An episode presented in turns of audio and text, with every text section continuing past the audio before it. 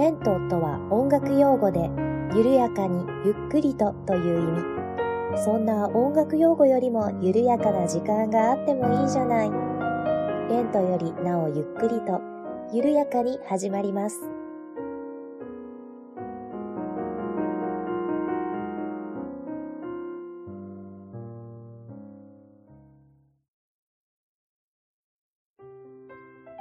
にちは、八部九風です。レントよりなおゆっくりと第45回目の配信です。どうぞよろしくお願いいたします。えー、今朝からですね、急に花粉症がひどくなりまして、まあ、ちょっと前からね、2、3日ぐらい前からそろそろやばいなと思ってたんですけれども、えー、急になんかひどくなりまして、もうね、鼻が、あの、線が壊れた蛇口みたいな状態になっております。ね、ティッシュで栓しておかないと、もう、えらいことになるっていう感じでして、なので、今日はね、ちょっと鼻声での収録になって、お聞き苦しい点もあるかもしれません。あの、あらかじめご了承ください。こんなにひどくなるんだったらもっと早めに収録しておくべきだったなと、あの、後悔しております。ほんとすいません。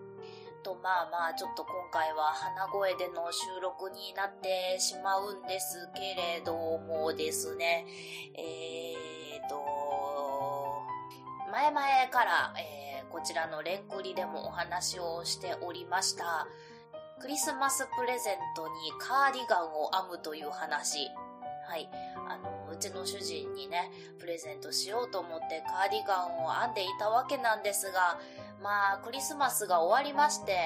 えー、2ヶ月、3ヶ月、えー、2ヶ月はもう軽く超えてしまって2ヶ月半ぐらいですかね、経ってしまったんですが、やっと完成しました。パチパチパチパチパチパチ。あれ、編み始めたいつでしたっけね ?10 月とかだったかなもうね、あともうちょっとで半年に手が届くというところだったんですけれども、あの、やっと完成しました。長かった。あの、言い訳をしますとですね、あの、編み間違えてるのに気がつかずにしばらく編み進めてしまって全部ほどいたとか、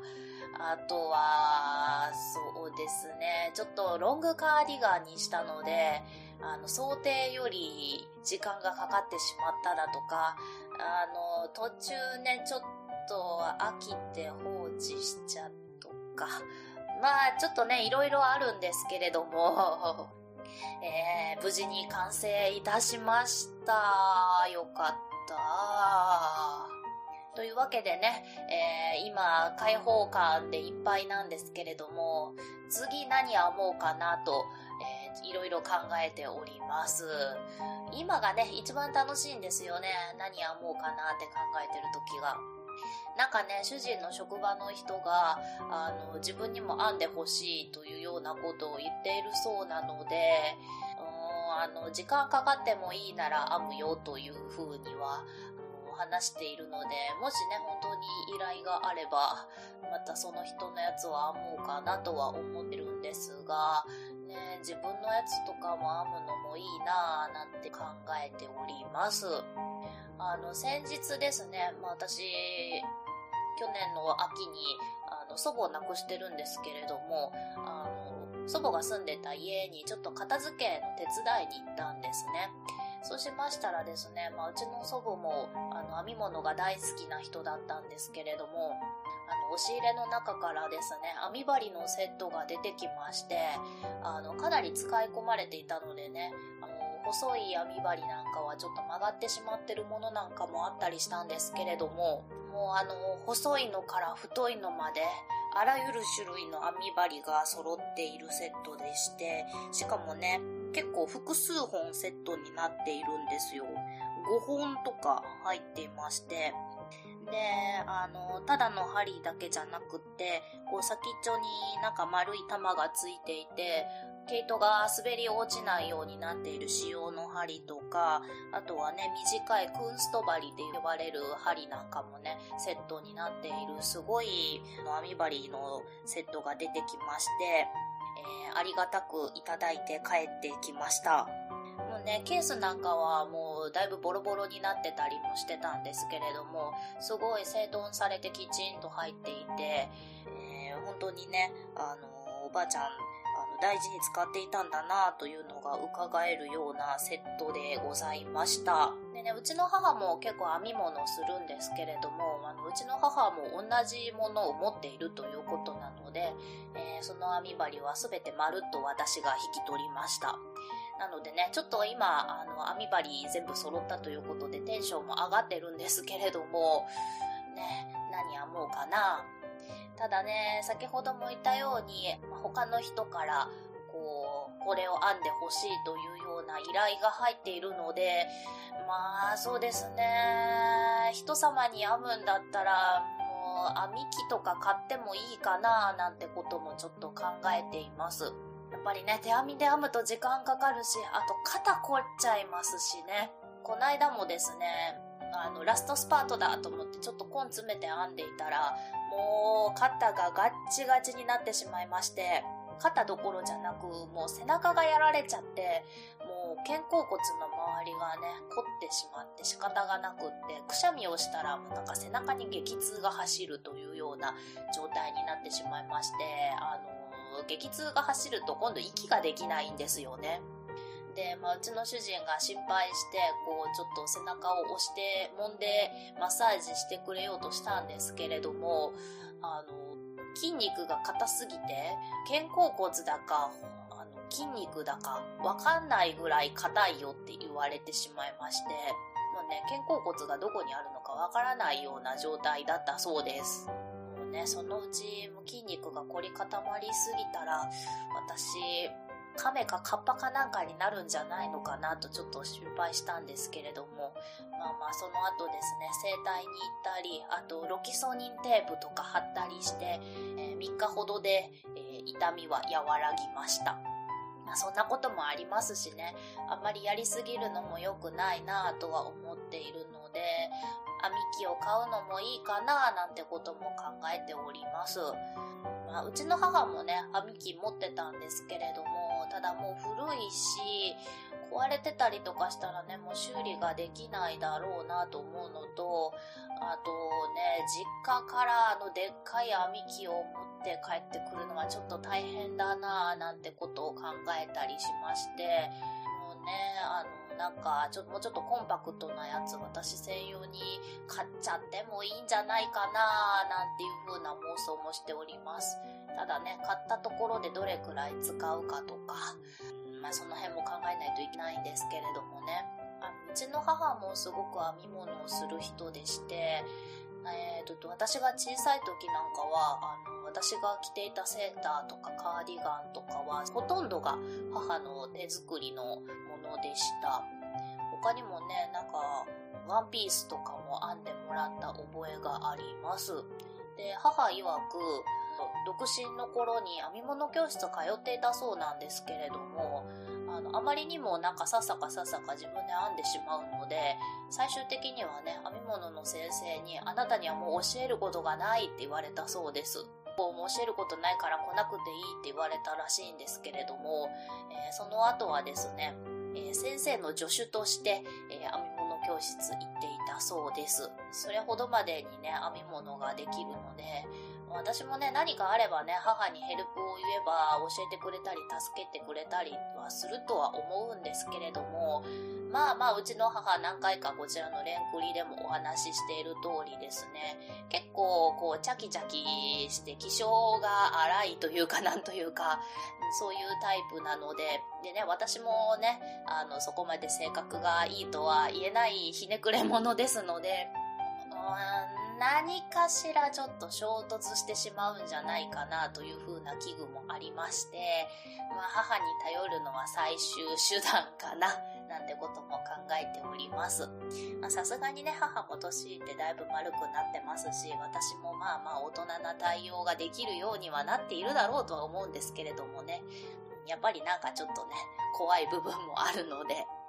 あまあこんなこと言ってますけど、いい母なんですよ。まあ、お母さんとは今は仲良しです。はい。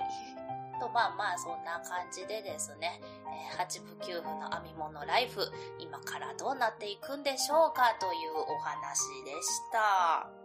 ではですね、えー、本日も本編に移っていきたいなと思っております。今日はですね、まあちょっとコロナウイルスでああだこうだなっちゃってるんですけれども、本来であれば、えー、卒業式のシーズンだということで、今日は卒業式のお話をちょっとしようかなと思っております。ではでは、最後までどうぞお付き合いよろしくお願いいたします。はい、では卒業式のお話とですが、えー、卒業式って大抵何か歌歌いますよね。皆さん自分が何を歌ったかとか覚えていらっしゃいますでしょうか、えー、ちょっとね、八部九部、あの、卒業式の定番ソングというのを調べてみたんですね。こちらはグーランキングで発表されているんですが、卒業ソングランキングで1位から10位なんですが、1位、仰げば尊し、2位がレミオロメンの3月9日、3位が中島みゆきの糸、で4位が海援隊の送る言葉、5位が合唱曲の旅立ちの日、5位が荒井由実の卒業写真、7位が森山直太朗の桜、8位がゆずの栄光の架け橋、9位がイルカの名残雪、そして10位が生き物係のエールという風に続いていきます。まあまあ、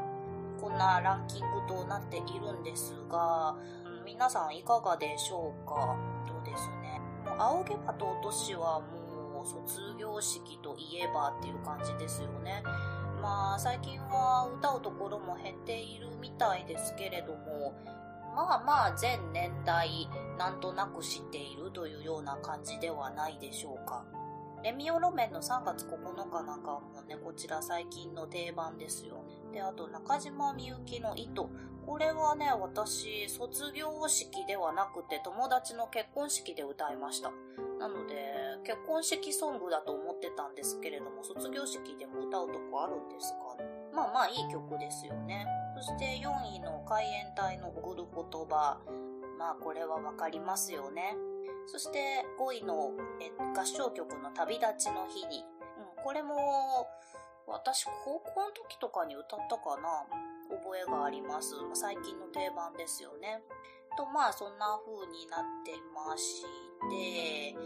ではでは私は卒業式の時何を歌ったかというお話をしていきたいんですが、こう、ちょっとね、昔のことを思い返してみますと、あの、さすがに幼稚園の時は何歌ったかは覚えてないんですが、小学校の卒業式、ちょっと思い出してみますと、あの、今思うと、なかなかぶっ飛んでいた小学校だったなと思うんですね。えー、私が小学校を卒業したのは、おもう20年前なんですが、あの、当時のね、音楽の先生の趣味がなかなかぶっ飛んでいたなと思うんです。あの、音楽の先生、まあ本当にね、あの学校の先生っていう感じの音楽の先生で、あの白髪混じりのこうメガネをかけたおばちゃん、おばあちゃんっていう感じの先生だったんですけれども、あの、本当にね、趣味がなかなかだったんですよ。あの、音楽の教科書とかほとんど使わずにですね、まあ自分でこう、教材を探してきて、あの、授業をやっていた先生だったんですけれども、その題材になっている曲がですね、ほとんどポップスだったんですよ。でね、まあ私が小学生だった頃っていうのは90年代後半だったわけで、まあその頃に流行っていた曲といえば、グレイとか、ラルクとか、そのあたりの曲がよく音楽の授業に登場してきておりました。なのでね、小学生の音楽の授業で、あの、グレイの曲をリコーダー奏したり、ラルクの曲を全員で歌ったりとかしていたんですね。なんかね、なかなかだったなと思うんですけれども、でも当時のね、グレイとかラルクの曲っていい曲多いんですよね。なのでね、なんかそのまま卒業式にも、えー、反映されていた感じだったんですが、卒業証書授与の時はですね、あの、みんなこう、校長先生から卒業証書をもらう時ですね。あれはですね、あの、各クラスに1曲ずつリクエストがあったら、ピアノで BGM でその曲を弾きますよっていう風に先生が言ってくれたので、まあ、各クラスみんなで相談して、こう一つ先生にリクエストをしたんですね。なので、その時はですね、私のクラスはゆずの友達の歌をリクエストしまして、えー、私のクラスは卒業証書もらう間はずっと先生が友達の歌を弾いていたという覚えがあります。でね、他のクラスはね、スピードのマイグラジュエーションとか、リクエストをしていたなと思います。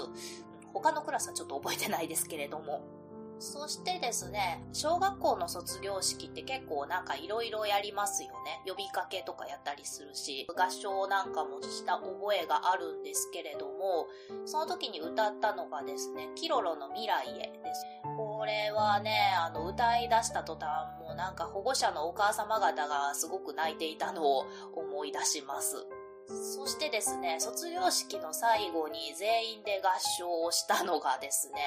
これが一番ぶっ飛んでたんですけれども、なぜか、x ジャパンの Tears。で、これ今思うとですね、歌詞が多分違うんですよ。なので、なんだろう、卒業式バージョンの歌詞とかあったのかなと思うんですけれども、よくわかんないんですけれどもね。あの、Tears って歌詞ってなんだっけ、えー終わらない悲しみを青いバラに変えてとかいう歌詞が出てきますよね、確か。そんなのはね、歌った覚えがないんですよ。なので、うん、なんか卒業式バージョンの歌詞があったのかなと思うんですけれども、ただね、あの、ドライはティアーズっていうのは全員で歌った覚えがあるので、あの、絶対ね、メロディーはティアーズだったと思うんですよ。なのでちょっとよくわかんないんですが、何か情報をお持ちの方がいらっしゃったら教えてください。x ジャパンファンの方。そしてですね、えー、これを歌って退場をするわけなんですが、退場の時の曲が、えっ、ー、と、確かその時出席していた5年生、在校生がですね、リコーダー奏をする中退場だったんですけれども、その時にリコーダー奏をしていた曲が、確かグレイの Be With You だったんですよ。それから続けて、ラルクのスノードロップだったかな。なのでね、なぜか卒業式の後半はビジュアル系で締めて終わるという、なかなかぶっ飛んだ卒業式でございました。まあ90年代後半らしいといえばらしいですかね。えー、そんな卒業式でございました。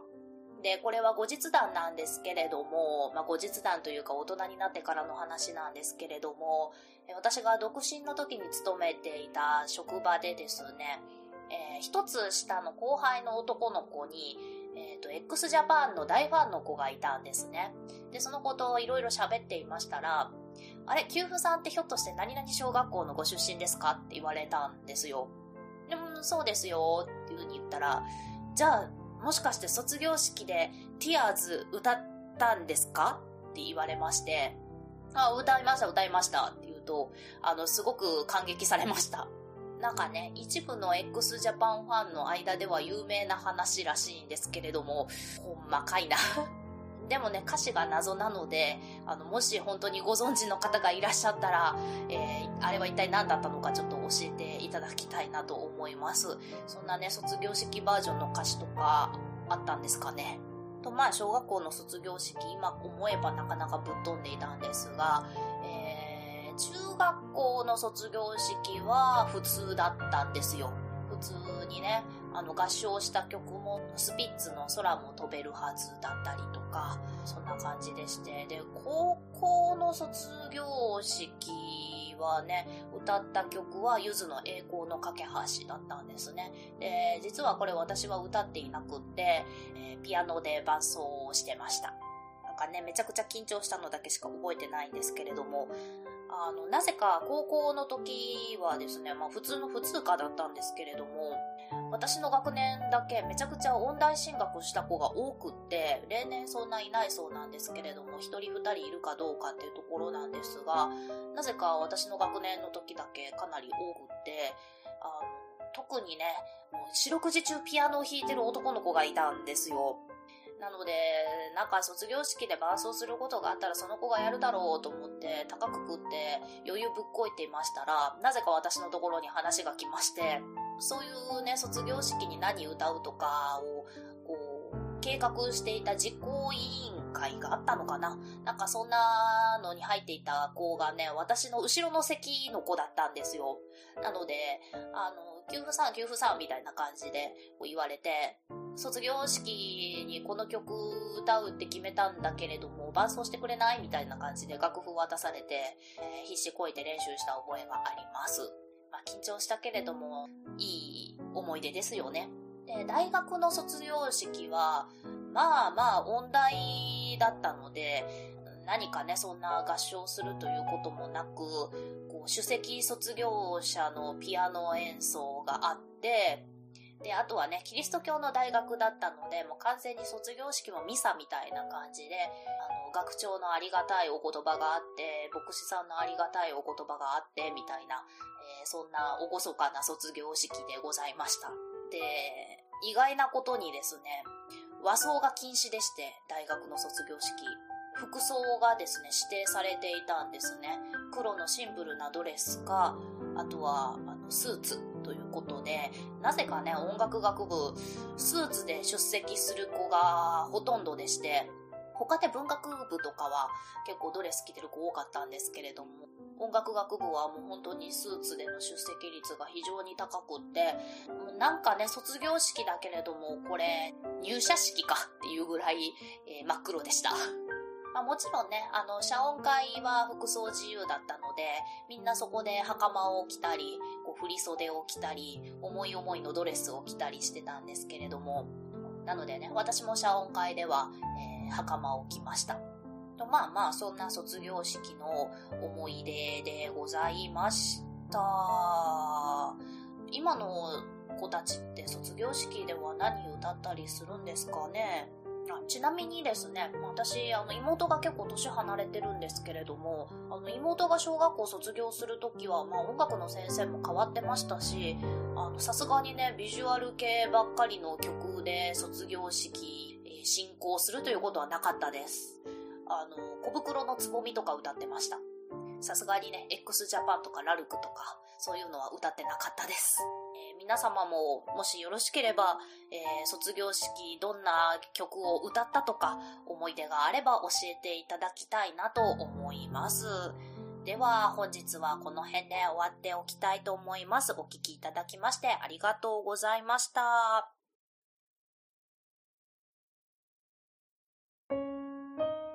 この番組では皆様からのお便りを募集しております。メールアドレスは、レントゆっくり、アットマーク、gmail.com、lento.yukkuri、アットマーク、gmail.com です。ツイッターは、アットマーク、レンクリでやっております。ハッシュタグは、ハッシュタグ、レンクリ。レンはカタカナ、クリはひらがなです。お便り、ツイート、DM などをいただけると、八部給付は小躍りをして喜びます。どうぞよろしくお願いいたします。では、次回またお会いしましょう。ごきげんよう。